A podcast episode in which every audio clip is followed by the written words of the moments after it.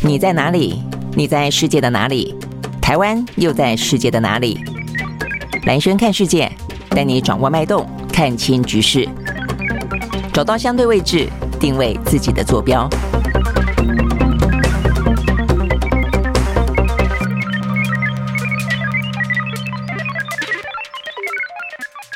大家好，欢迎收看今天的兰轩看世界啊！我们在这个 YouTube 频道当中的话呢，十一点播出。那当然，接下来的话呢，大家可以随时的回看。那如果是收听 Podcast 的朋友呢，事实上我们也会放到啊，不管是呃在 Android 系统的，在这个 Apple 系统的，还有 Spotify 等等啊，都可以呢收听到呢兰轩看世界。好，那这个今天的话呢，我们还是很快的来跟大家讲一下呢，关于疫情当中的比较重要的部分啊。那呃，这个在国际之间的话呢，当然还是我们邻近的日本跟韩国。今天比较恐怖的。数字啊是出现在韩国，韩国的话呢，前一天才八万多，今天呢是十八万，哦，所以呢，今天呢，呃，这个反而是日本在这个时间点啊，他们都没有通报，所以我觉得日本啊，通常都变得都到下午了啦，哦，所以呢，就跟先前我们跟大家讲过哦，呃，就是说像是德国啦，哦，像是呢这个一些呃欧洲的国家，他们现在通报的时间点也开始变得比较不一样了啊。那但是我想大家也就是跟病毒共存嘛，哦，但是当中呢比较值得注意的呢，还是要必须挑出来讲。那比方说就是韩国哦，韩国呢。昨天呢，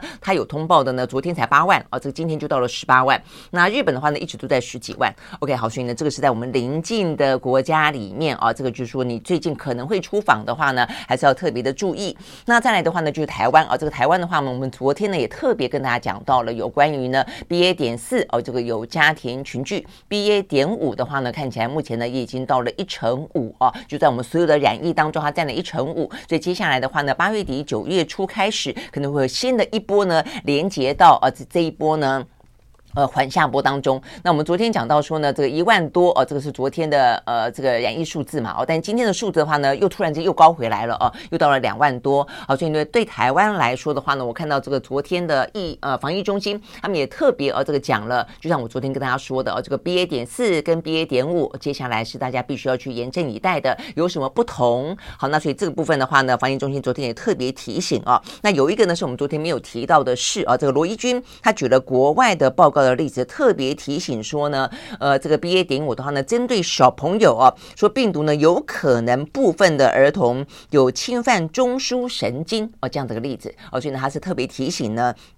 呃，这个家长可以尽速的陪同呃幼儿呢去接种疫苗。那另外一个的话呢，就是我们讲到了，就是说他的呃感染的症状其实还算是轻微啦。哦。这个只是说在一些比较高风险的族群还是得要注意。那之外的话呢，就是所谓的免疫逃脱，让它传力传染力非常的高，所以次世代疫苗很针对呃针对性的话呢是一个重点。所以昨天呢最主要的讯息，我觉得是来自于次世代疫苗啊、所以呢这个部分的话呢，是我们的防疫中心说，因为呢英国呢它日前。宣布通过了莫德纳的次世代疫苗，就是专门针对 Omicron 啊。不过事实上，Omicron 里面还分很多的不同的病毒株啦啊。那所以的话呢，它也就是，那但是好歹是针对 Omicron 就是了啊。那所以呢，他们已经通过了这个紧急的授权 EUA。所以呢，呃，英国。变变得脚步比美国来的更快了，这个美国还在审查当中，所以英国已经成为全球第一个啊，这个批准针对呢呃这个 Omicron 啊，这个包括 Omicron 还包括了原始的 新冠病毒，等于是双价的疫苗这样子的一个呢呃施打这个疫苗的国家了啊，所以针对这样子的一个莫德纳的次世代疫苗，我们呢也是要加紧的。既然有人通过了 EUA 了，我们就可以呢去加紧采购了。好，所以时间点的话呢，庄仁祥说，如果我们可以啊。去呃初审通过的话呢，最快九月中旬的话呢，莫德纳的次世代疫苗也可以到货。OK，好，所以那，这个就是比较针对性的啊，这个针对这一波的 Omicron 呢，相对的。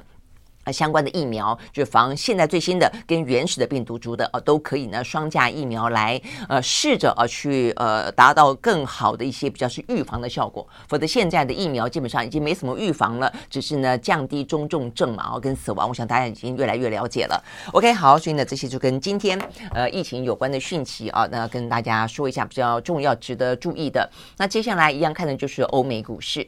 那欧美股市的话呢，在昨天啊，这个收盘的状况看起来呢，涨跌互见当中啊，这个涨多跌少。我们先从美国开始看起。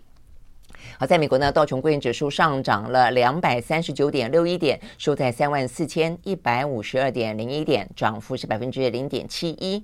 纳斯达克指数下跌，跌了二十五点五五点，收在一万三千一百零二点五五点，跌幅是百分之零点一九。S&P 500呢上涨百分之零点一九，那再来费城半导体跌了百分之一点零三，好，所以呢就是涨跌互见的美国股市。那欧洲呢三大指数呢则是上扬啊，这个德国涨了百分之零点六八，英国涨了百分之零点三六，法国涨了百分之零点三四。好，那这个部分是欧美股市哦，那算是表现还算不错了哦。那所以目前看起来的台股呢，呃，表现看起来呢也是一个呢呃上扬的局面啊，不过小涨。呃，目前看起来的话呢，就涨了百呃零点二四点啊。那这个目前的指数是收在一万五千四百二十点八一点。好，所以呢，但至少整个虽然涨得很少了啊，但是整个大盘的气氛呢，目前看起来的话呢，还算是啊，还算是呢不错。那我想呢，跟呃这几天就是美国的相关的 CPI 跟 PPI 呃显示出来通膨似乎到顶这件事情啊，我们还是要强调似乎了啊，因为我如果要要再观察呃。一段时间哦，那看起来是不是一个持续性的部分？但是这个部分的话呢，事实上是让市场当中以及接下来九月份美国的联准会要召开的呃相关的利率会议呢，都会心情当中比较放松。所以我们看到的这个美国的呃 Fed Watch 当中，他们不断的去滚动式的去预测啊，这个接下来的升息的。呃，这个呃幅度嘛，哦，所以呢，在过去的这半个月、一个月当中，真的是起起伏伏，像云霄飞车一样哦。因为上一次呢升三码之后，本来觉得九月份应该要再升三码，哦，但是呢，因为现在呢通膨数字稍微下来一点点了，那所以呢，这个升息的呃三码跟两码之间就开始出现了哦这个消涨了，认为呢升两码的呢，在今天的数字呢超过了升三码的哦，认为呢升两码的大概是百分之六十左右，好，所以呢一个就是通膨的呃稍微趋缓的讯息。一个的话就是升息可能就不会那么的激进的讯息，这个部分的话呢是在目前这段时间啊，这个比较短短时间的这段时间，呃，这个比较属于利多的部分啊，就大家心情稍微。呃，有个比较和缓的部分哦，但是呃，就整个经济数字来说，是不是真的这么的乐观，可以让大家呢完完全全的放松？倒也未必了啊。所以待会我们要跟大家讲到其他的一些相关因素。但昨天的话呢，上涨除了我们刚刚讲到这个呃在上空当中的比较轻松的气氛之外，昨天有些财报，尤其在零售业的表现，在美国部分表现还不错哦，所以呢提振了若干呢呃这个零售类股的表现啊，这个气势如虹。呃，最主要是有两个啊，这两个的话呢，一个就是嗯。这个 Walmart 一个呢，就是叫做家得宝。那 Walmart 昨天的话呢，大涨了百分之五点一一。那家得宝呢，也涨了百分之四点零六。那最主要的话呢，呃，这个 Walmart 是说，第一个当然他们有出清，呃。存货啦，折扣打折，那再来的话呢，整个的燃料价格开始往下走哦，等于是物价下来了一点点。这个部分的话呢，是他们最主要呢，呃，财报包括呢它的营收跟获利都双双优于预期的最主要原因。它的营收呢还成长了百分之八，呃，小幅度的全年的获利预期呢都往上调了。OK，好，我想这个部分的话呢，对于消费者的部分的话呢，真的算是一个比较好的消息哦。否则的话呢，物价来说的话。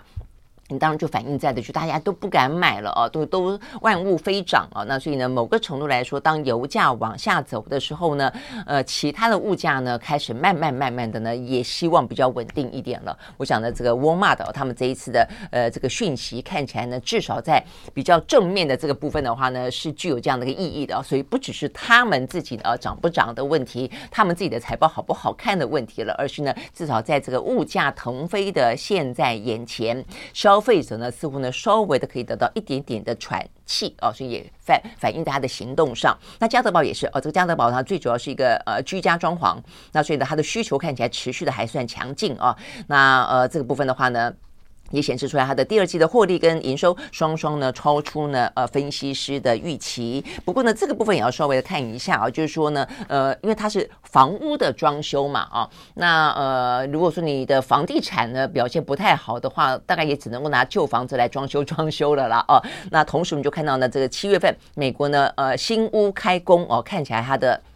年化月率啊是负的啊，这个负的是百分之九点六。那另外的话呢，营建许可啊，这个也是报了百负的百分之一点三。那所以代表的就是说预估都是正的哦。那都认为说呢，应该会啊。不至于那么惨，都还是至少啊，就是说呃成长幅度比以前低，但是好歹都是正成长。但是呢，目前我们看到这两个呢跟房地产有关的数字都是负成长啊，所以呢，呃，整个的呃经济虽然没有到那么严重，担心是硬着陆的衰退啊，那但是目前看起来的话呢，房地产这个部分啊，目前压力也还是非常的大哦，所以呢，在疫情刚刚过去之后呢，突然之间有一阵子，如果大家还有印象的话，美国的房地产哇，突然之间非常的火热啊，但是这样这个呃融景啊，这个真的要昙花一现，一下子就过去了。好，所以呢，这个有关于呢。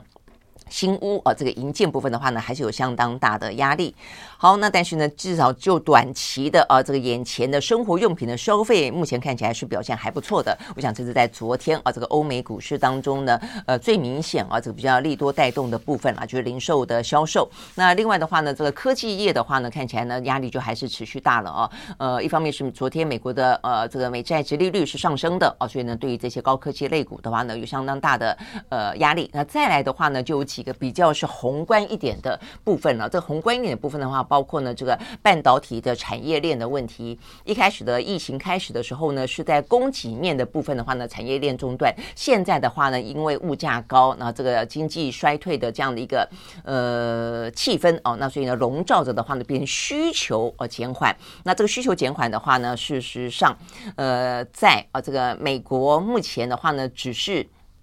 通膨哦，这个稍微下来一点点哦，真的对半导体来说的话呢，其实整个的气氛啊，整个的氛围还是不够好。那更不用说呢，中国大陆哦，我们在昨天前天都讲到了它的最新的七月份的相关的经济数字呢，表现的呢蛮不好的哦，觉得它的复苏力道不够强。再一个的话呢，是美国美国自己公布的一些相关的数字啊，在今天看到的呢，就是呃他们的嗯 GDP 啊，他们预估呢这个 GDP 的表现啊，我们看这个最新的数字是他们的亚特兰大的。联准银行哦，他们的 GDP GDP Now 也是一个模型的预测。那这个预测的话呢，目前呢最新的针对第三季美国的 GDP 的预测出来了哦，它可能会由原本预测的百分之二点五下调到百分之一点八。好，所以呢，等于是美国已经连续两季的 GDP 都是负成长了。所以那个时候才讲到说呢，就定义来说的话呢，已经叫做呢经济衰退了。那现在到了第三季也还是负成长，所以呢。这个部分的话呢，呃，就算我们昨天讲到了，就就算说没有硬着陆，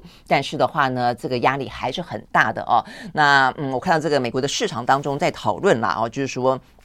目前这个状况，那个整体的气氛应该这样的讲了哦，就是说呃，虽然没有那么强烈的末日感啊，就是说 没有到世界末日那么的惨，因为如果说呃先前几个月的感觉是突然之间啊，这个美国呢针对通膨的到来有点过度轻忽了。所以一下子飙起来的时候呢，是一路飙一路飙，飙到九点多哦，从二点多、三点多一路飙到九点多。那那个时候的话呢，觉得哇，如果再下去的话呢，真的就是所谓的末日感哦，就觉得说一定是通膨不断，然后的话呢，这个呃这个经济衰退啊，那整真的是叫做呃紧缩式的停滞性的通膨啊，这个部分呢真的很紧张。但现在的气氛呢，因为有稍微的通膨到顶啊，那其他的数字看起来有些部分啊也显现出来比较的。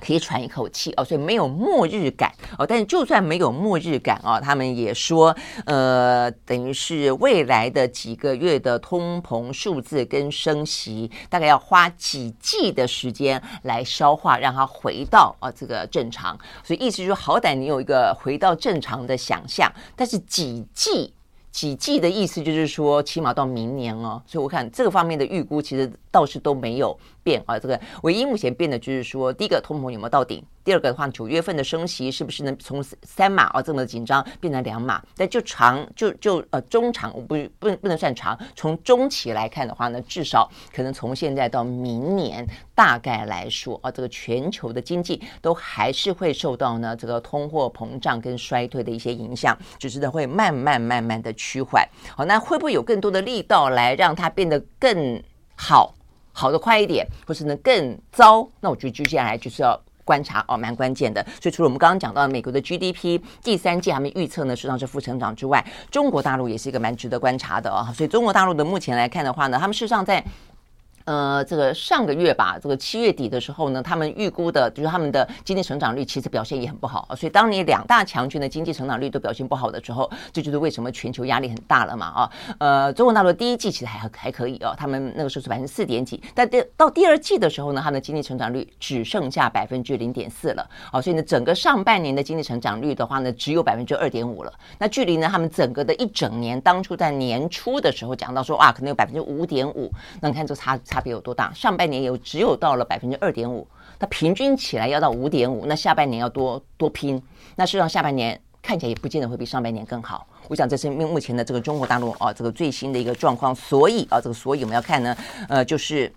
目前看起来的话呢，呃，大家觉得对于中国大陆下半年不是那么乐观的部分在于，第一个，他们的限电。哦，所以呢，四昨天呢讲到四川的限电呢，呃，还没有完，因为六天嘛，啊，结果呢，江苏在限电啊，所以呢，但是江苏呢比四川好一点点的地方在于，四川是全面性的六天通通限电停工，但是呢，江苏的部分的话呢是局部性的限电，可能轮流供电啊，所以呢，这个部分的话呢，就是呃，目前看起来的话叫做呢轮流错峰生产用电啊，比方说南京跟徐州这两个地方呢是最主要的哦，那但是呢这个。南京跟徐州的话呢，南京的部分哦是一半开工开工，一半停工。那然后徐州的部分的话呢，是不少的工业区里面收到了停电呃限电的通知，说要轮流错峰来供电。好，那呢呃这个部分是说比四川稍微好一点，但是另外一个关关键点在于说，江苏也是台商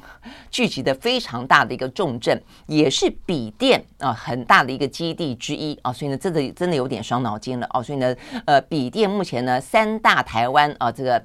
台商台商当中的三大笔电龙头。广达、人保、伟创哦，他们都受到相当大的考验。那另外的话呢，在笔电当中的散热的龙头双红也是一样，也是个指标性的台商，它也在江苏也有厂啊，所以呢，等于是四川也有厂。昨天才跟大家说哦，勉强可能硬硬的来，结果呢，江苏又来了这个限电啊，所以呢，真的是一个头两个大啊。所以甚至有这个通路业者说，嗯，就希望就到这样子了啦。哦，当然还在硬撑，否则再下去的话，他们。认为中国大陆呢，有关于电量供应这件事情的限电的危机，它的影响可能不下于疫情的风控哦，所以你会知道说这件事情啊，这个有多么的重要，所以呢，要再观察一下，看今年的。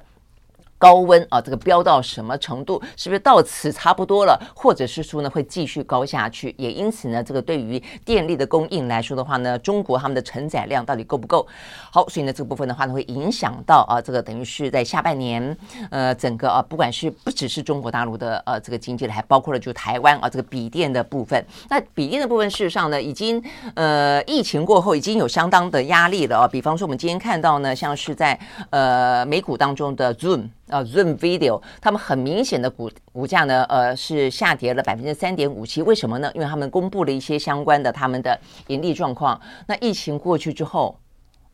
整个呃这个远距的需求虽然也还是有，有些已经变成一个习惯了，觉得很有效率，但是呢，其实还是没有疫情当中被迫的，人人都必须要远距来的。呃，这个呃，这个热销嘛，哦，所以呢，其实 Zoom 的状况就已经下去了，所以这个连带就跟笔电一样啊，笔电的这个疫情红利也已经过去了啊，那所以呢，这个部分的话呢，就讲到是笔电的部分对台湾来说呢，其实压力还蛮大的哦。那除了这个之外的话呢，也还有一个呢，就是呃，我们看到这个经济日报讲半导体的景气啊，所以呢，不只是笔电了啊，整个的晶片的供应来说的话呢，压力也真的非常大。这个半导体的景气呢，来到了十年最惨，这是 Bloomberg 啊所做。做的一个相关的调查，那 Bloomberg 呢，它的调查当中，呃，显示出来的是，目前看起来就是我们先前有讲到了，呃，过去是需求面的问，呃，过去是供应面的问题，现在是需求面的问题。哦，那所以呢，现在，呃，在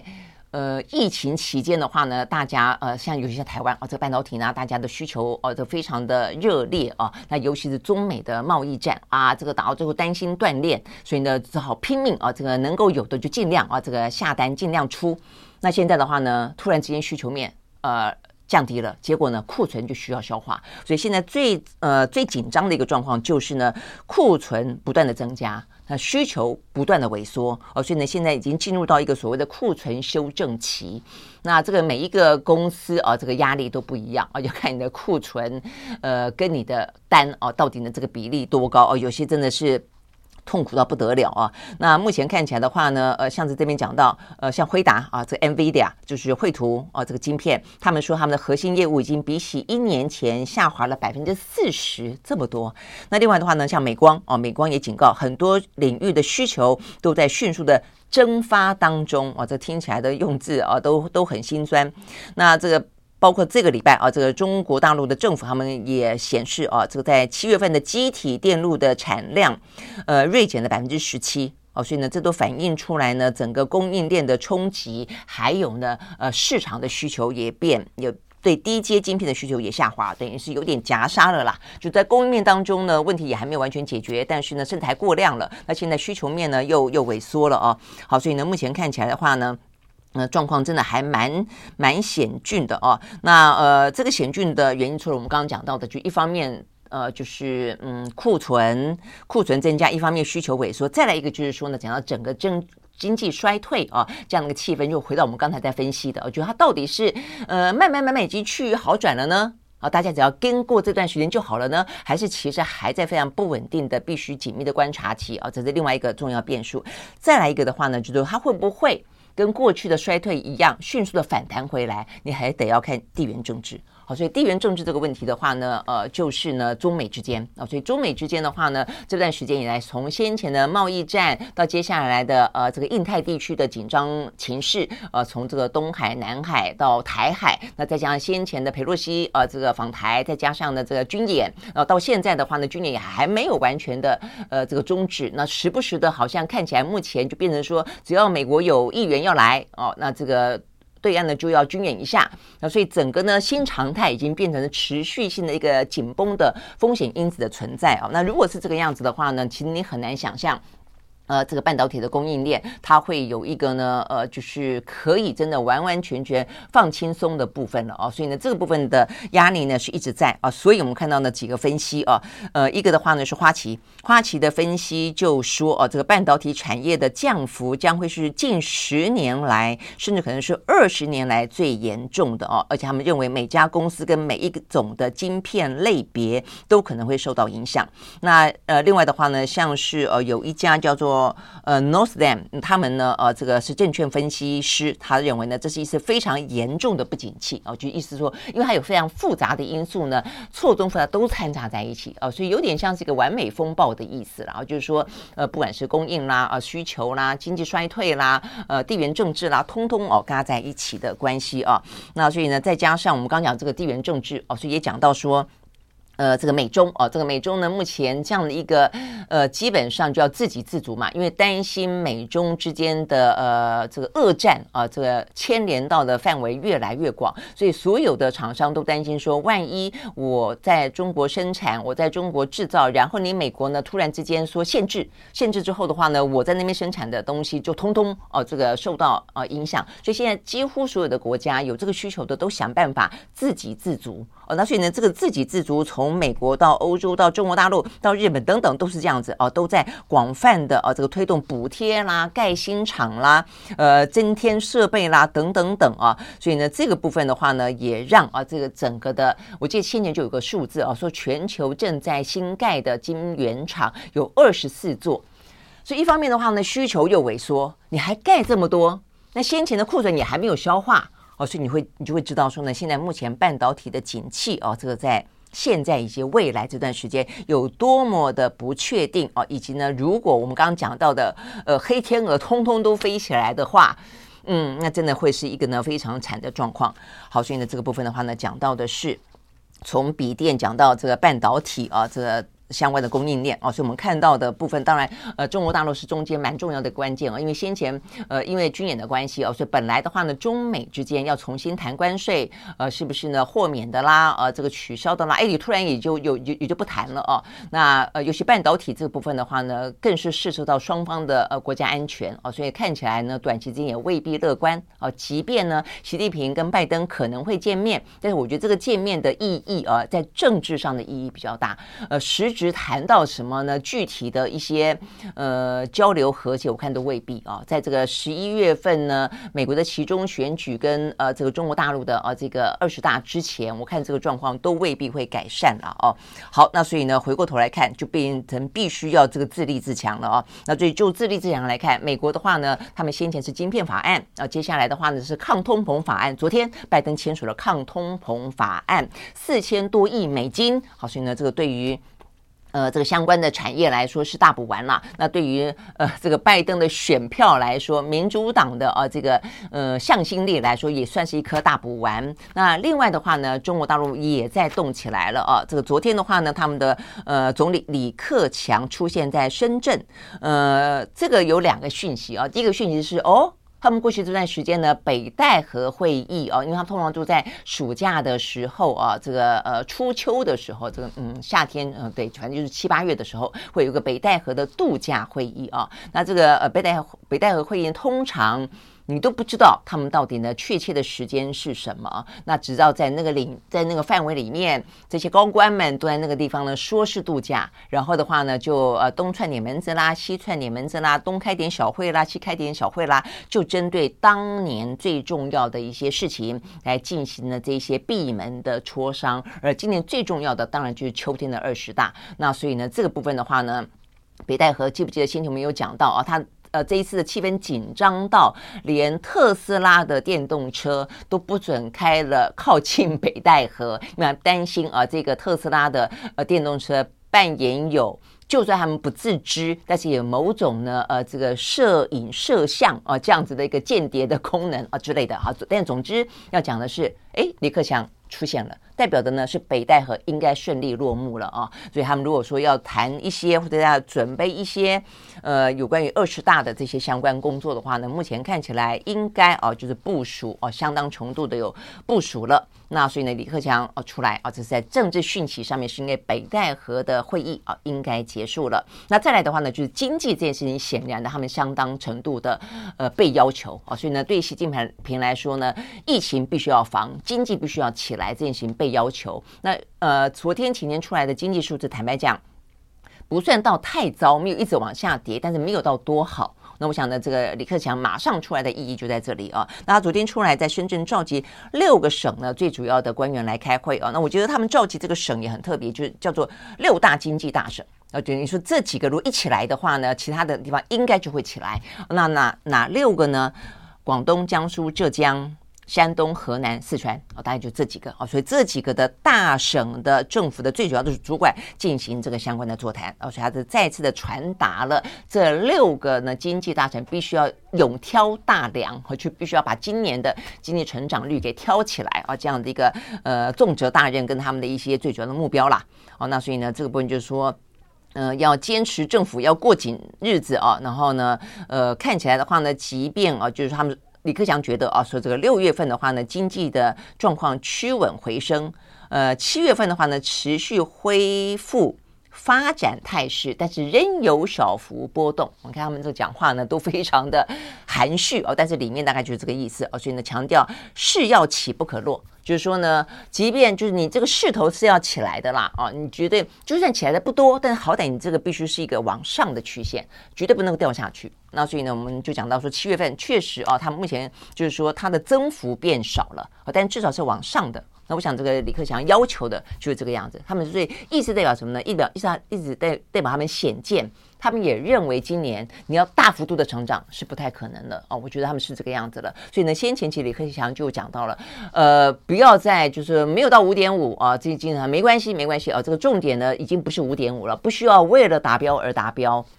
啊。所以呢，它只要是一个势头是起的，大概就 OK 了啊。所以呢，这个对于呃中国大陆来说的话，今年的话，总而言之是一个不可出错的大年啊。所以呢，只要求稳。各方面都求稳啊，大概就是 OK 的了哦。那所以呢，就是目前他们的状况。那但也因此了哦，所以这个疫情，他们最近看起来确实有些地方啊，这个。多处齐发，这是比较伤脑筋的啊。这个今天最新的消息是，厦门啊，这个厦门的疫情又起来了。呃，四十二人不算多，但是又起来了，是一个比较大的问题。就他们零零星星到处都起来了啊，所以有点像是呃星火担心燎原，就是每个地方你就要疲于啊这个去注意就是了。好，所以呢，这是有关于呢。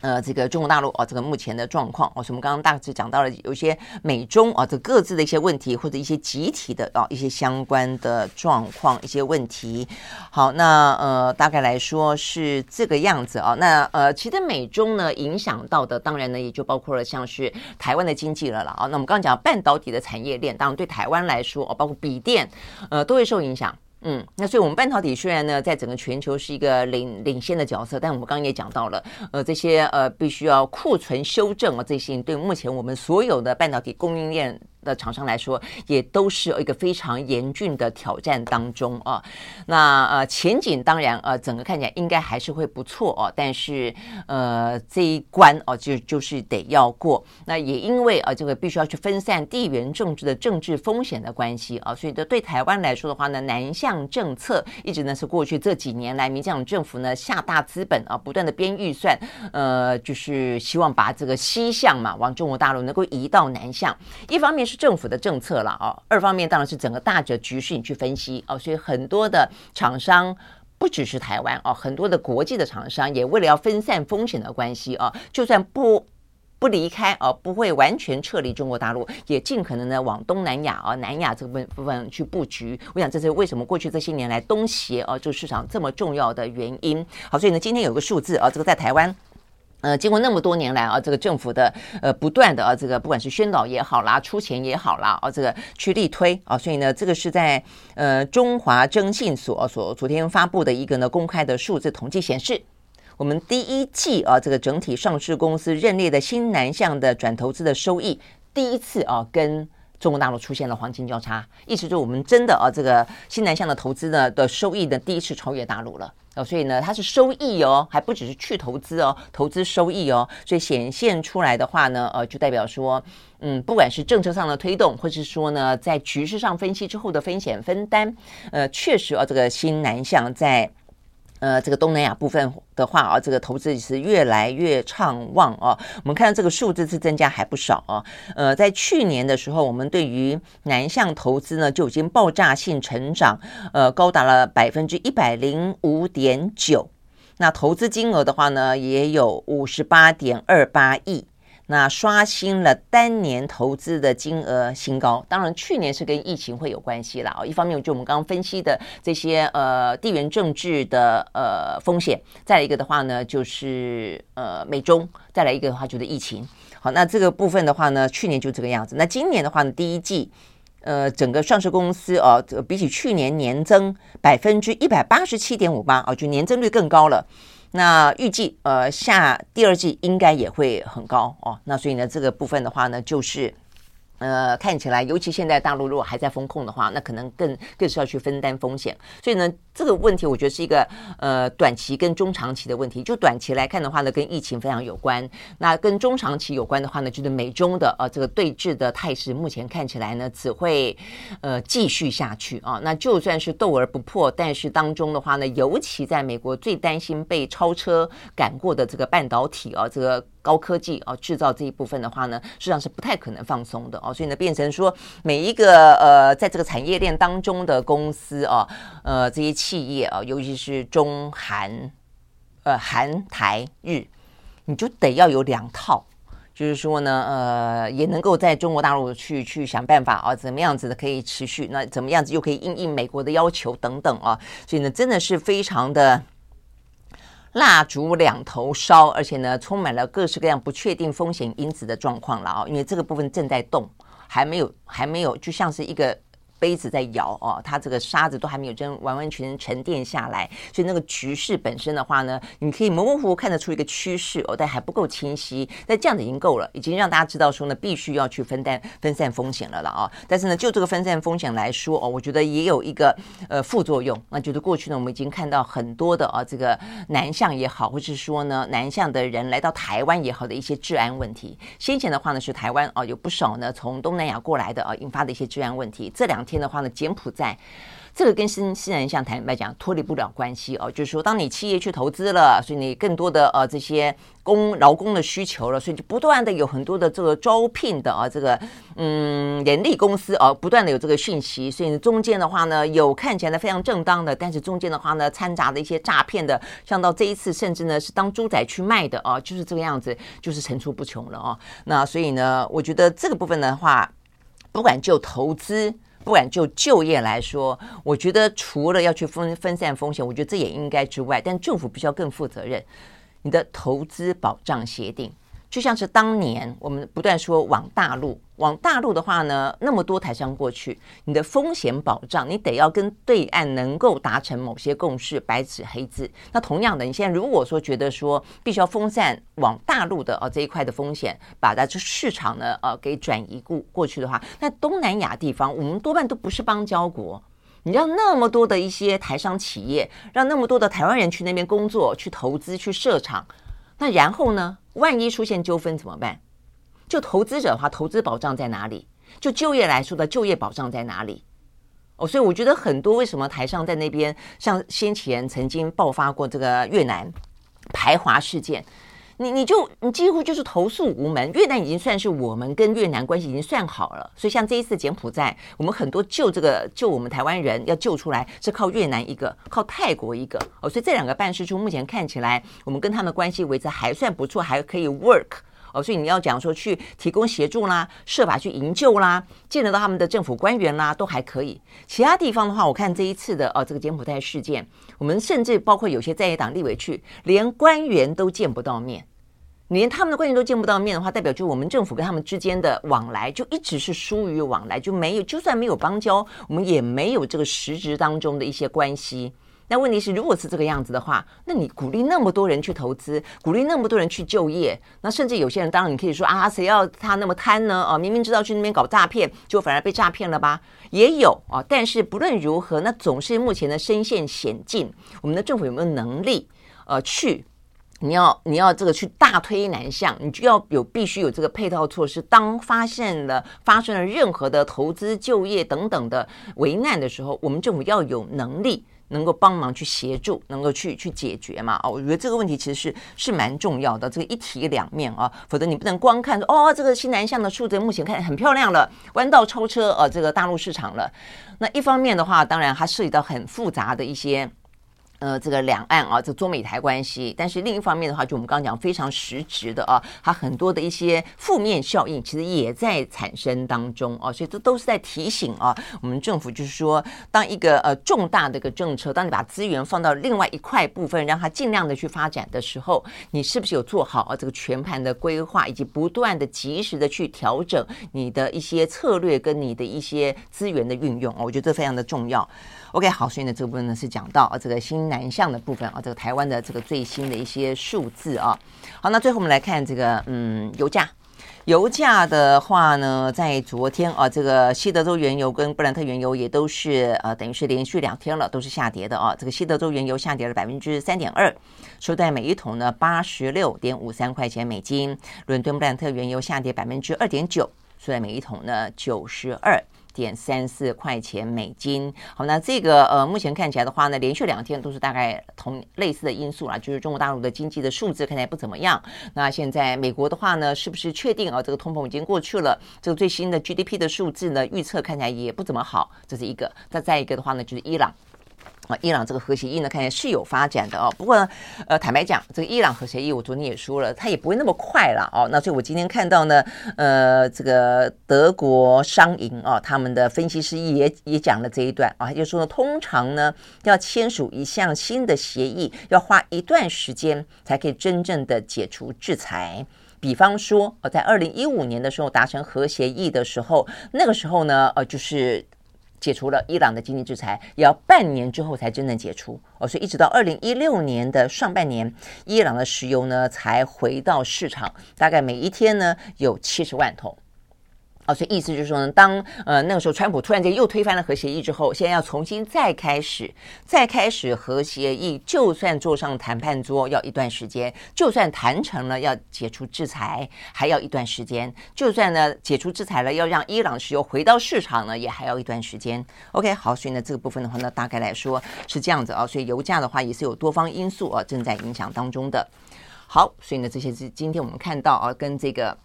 国际财经的比较相关的消息，那事实上呢，国际财经当中，我看这些国际媒体呃报道的部分，呃，即便对我们来说的话呢，军演其实在当下的时候呢，呃，有点紧张，但是大家好像也都还好啊，这个生活步调呢都还蛮如常的。那股市的话呢，因为有国安基金进驻，看起来也也还算是呢没有大风大雨啊，但是呢，呃，对我们来说哦，这个过去了。国际之间其实并没有过去，我看到这几连续几天了，包括什么《华尔街日报》啦、《纽约时报》啦，都在很认真的，包括我们昨前两天讲到经《经济学人》杂志哦，都还蛮把这个事情当做一回事的，蛮认真探讨说，如果未来台海发生战争，对全世界来说会有什么样的影响啊？那我看到的，包括昨天、今天啊，那尤其是他们最担心产业链。啊，坦白讲，所以呢，你就会知道说呢，呃，说台湾啊，这个台积电是台湾的护国神山，或者是说呢，我想不止台积电了，整个半导体啊，我们的产业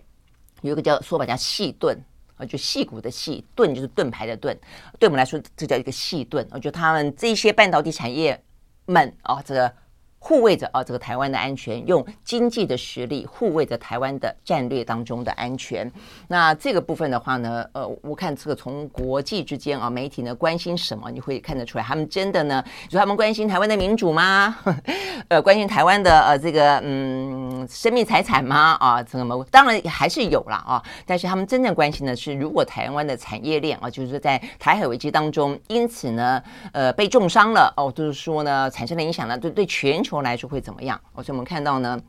包括《华尔街日报》，他就说呢，如果中国封锁了台湾，那么全球商业呢意味着什么？那另外的话呢，《纽约时报》啊也说呢，呃，这个我看他们怎么讲，他们就说，呃，为什么啊？这个中国难以以经济手段呢来惩罚台湾？OK，我觉得这个就蛮好玩了，这个有点像两阶段的论证啊。在《华尔街日报》先问。如果封锁台湾的话呢，会怎么样？那这样全球都会受到影响，包括我们这个地方呢，我们谈过海空都是呃这个非常繁忙的航线。再来的话呢，半导体哦，对我们来说的话呢是非常重要的产业链当中，全球的产业链当中最核心的呢就在台湾，而、哦、台湾的占比最高。但是啊，这个你进一步去分析，就是《纽约时报》的答案了，它的题目就是它的答案，就是呢，因为这样的产业链当中，中国也占了很大的比例。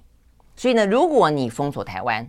台湾的半导体产业因此而瘫痪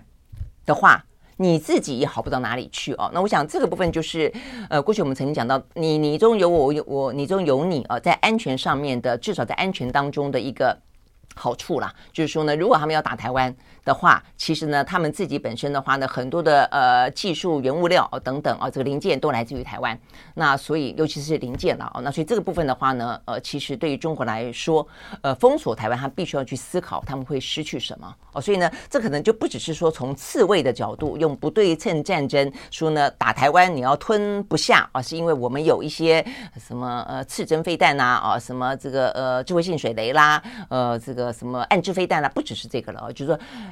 如果你要吞下我们，或者你要摧毁我们的话呢，你可能要摧毁你自己本身的关键产业。我想这个部分的话呢是很重要，但是也因为这样的关系，所以中国大陆尽可能的也在自己发展晶片呢。哦，所以这就有点跟时间赛跑啊。它如果跑得够快，那么我们的风险就越高，因为它就就不用担心我们了。其实美国也是啊，美国现在很担心它的晶片跟半导体，如果台湾垮了，台湾受到攻击，他们就会很惨。所以他们也在想办法呢，呃，把所有的生产拉到美国去。那但是。呃，幸好目前看起来了，就美中双方要自己去扶植自己的产业，做出呢低阶、高阶的晶片，没有到那么快啊，没有到那么快。我想这是我们呢，呃，可以用时间去换取空间的一个呃地方了啊。但是呢，这个问题也反映出来非常的。也非常的呃惊险，就是说呢，嗯，如果说真的当对岸啊，这个他不惜一切啊，尤其他们的说法就是一条红线不能踩，就是所谓的呃、啊、台独，就是如果是这样子的话，不惜一切，他宁愿摧毁自己的呃产业链受损，他也要这样干的话，那你就会知道全球确实啊这个经济呢会受到相当大的影响，在海空的航运上面来说也会受到相当大的影响。好，所以。所以啊，这个昨天呢，呃，蔡英文接受了日本的媒体访问啊，这是呢等于在整个的台海军演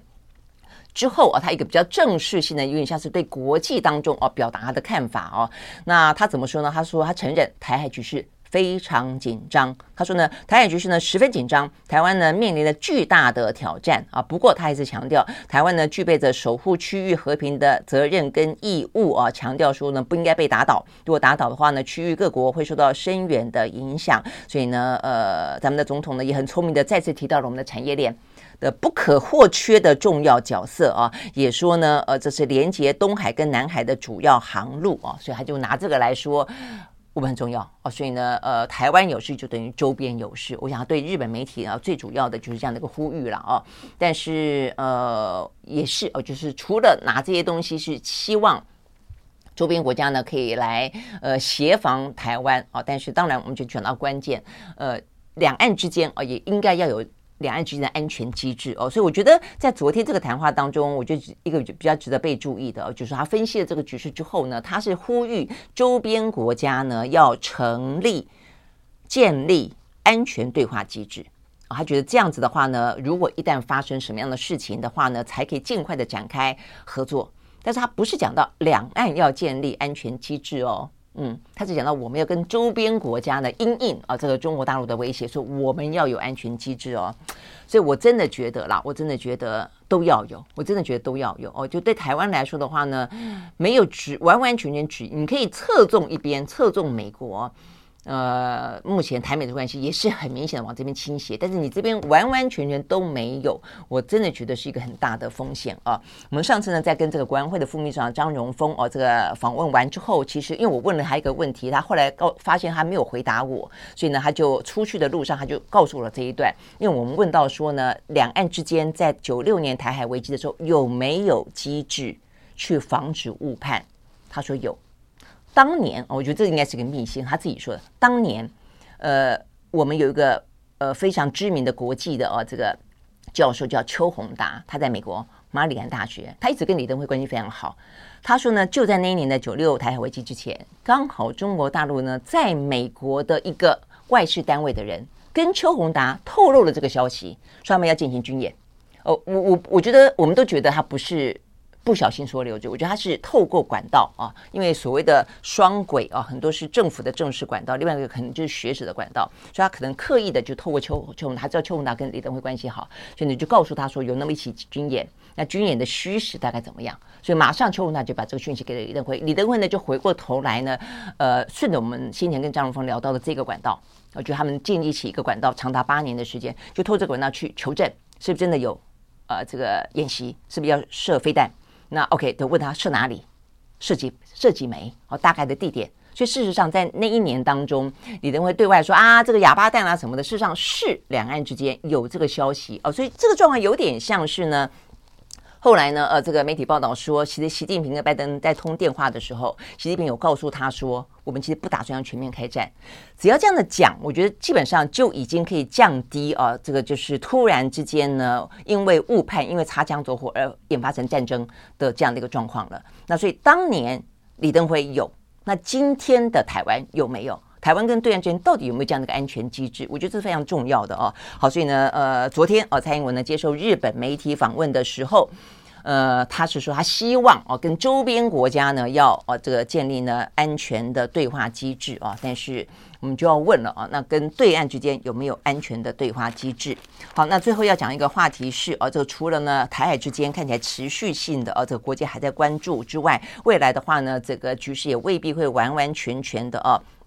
呃，因为它这个新常态啊，目前呢正在被建立当中，那会建立成什么样子？我相信它就算相对来说会斗而不破，但是这个强度都比过去来的更更强了啊。呃，接下来这个就是很明显的例子，那就是呢，呃，印度跟斯里兰卡。今天的话呢，呃，在国际新闻当中非常受到关注的呢，事实上是斯里兰卡哦。这斯里兰卡的话呢，突然之间，呃，因为中国大陆哦，他们要停一艘船，啊、这艘船呢是他们的测量船，叫做远望五号。那他要停到呢，呃，这个斯里兰卡的一个第二大港，叫做赫班托达港。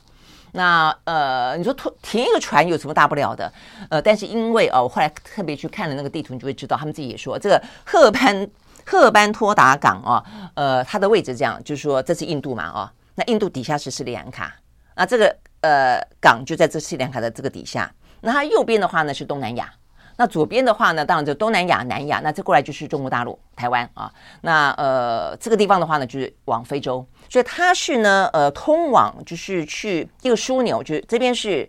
东南亚、南亚，这边是非洲，我觉得这非常非常非常重要的一个航道。就像是台湾，台湾的重要性的话呢，也是在东南亚，然后跟这样的一个呃，等于是西太平洋这个地方哦，东海哦，所以呢，他们就是各自都有枢纽的位置。那这个地方的话呢，就变成是一个中美印度。在角力的一个地方，那所以呢，当中国大陆的这个测量船是另外一个重点。这个测量船的话，不是一般的测量，它有被认为是个间谍船这样子的一个角色啊。他们说这个测量船呢，事实上呢是在呃中国大陆是隶属于解放军的战略支援部队。那这个部队的话呢，它肩负着什么样的任务呢？追踪卫星、追踪火箭、追踪洲际飞弹的发射。OK，好，所以呢，它这样的一艘船，为什么突然之间要停到斯里兰卡的这个第二大港啊？所以呢，在过去这一个礼拜当中的话呢，就开始角力了。美国跟印度不要它停啊，因为他们觉得你这个是间谍船，你来这边的话，纯纯粹只是加油吗？啊，因为中方的说法是说加油而已嘛啊，所以斯里兰卡也说他只是来加油而已，为什么不能够停呢？但是呢，美国跟印度都认为不尽然。他认为他负担有相当程度的呢，战略当中的啊，这样子很可能的战略当中的一个呃角色啊，甚至呢，他们会想要透过掌控这个港，呃，未来的话呢，让它常态性的成为呃去对应啊这个美印之间的话呢，他们的一个重要的一个战略的位置啊。那他呃后来斯里兰卡等于是让这个草船经过了一个礼拜的折冲，还是让他让他进去了。呃，在昨天正式发出了靠港许可。那你说，哎，为什么呢？斯里兰卡跟印度那么近，跟印度那么好？不好意思，大家还记得吗？斯里兰卡破产了，斯斯里兰卡破产了。那中国大陆是它最大的债权国，所以呢，它现在呢破产了之后呢，正在跟国际的呃这个货币基金组织 IMF 呢申请呢这个国际当中的救援。那如果说呢，中国大陆今天在那卡它一下，要它还债的话，它其实就会吃不消。而且呢，这个港口呢，过去呢曾经加入过呃这个中国大陆“一带一路”的计划，它实际上也就是在“一带一路”的计划当中，呃，让呃等于是跟中国大陆贷款盖了那么一个港，结果后来还不出钱来，所以这个港呢，目前呢用租赁的方式租给中国九十九年，呃，所以呢，等于是先前大家就有在谈说，中国大陆透过“一带一路”去发展它的呢，以经经济为前沿，以政治为政治跟战略为。主要目的的这样的一个计划，事实上就是这个意思了啊。那所以呢，等于是目前看起来，他确实透过当初帮他盖这个港的经济当中的援助，让他目前看起来在政治当中也必须要去跟中国扮演某个程度的角色跟关系了哦。所以呢，在这一场角力当中，目前最新的状况出来是斯里兰卡必须接受中方的。要求，不管是台面上、台面下的要求，船就让他进去了。所以在在这一个回合当中的话呢，美国、印度暂时落居下风。好，但是你会知道整个的呃地图打开来看，所以呢，从我们这边的太平洋岛链一路的这样过来，从呃韩国、日本、台湾、菲律宾，然后到了这个印度这个地方，现在每一个地方几乎在印太地区，处处都是美中的角力战场。OK，好，我们时间到了，明天同一时间再会，拜拜。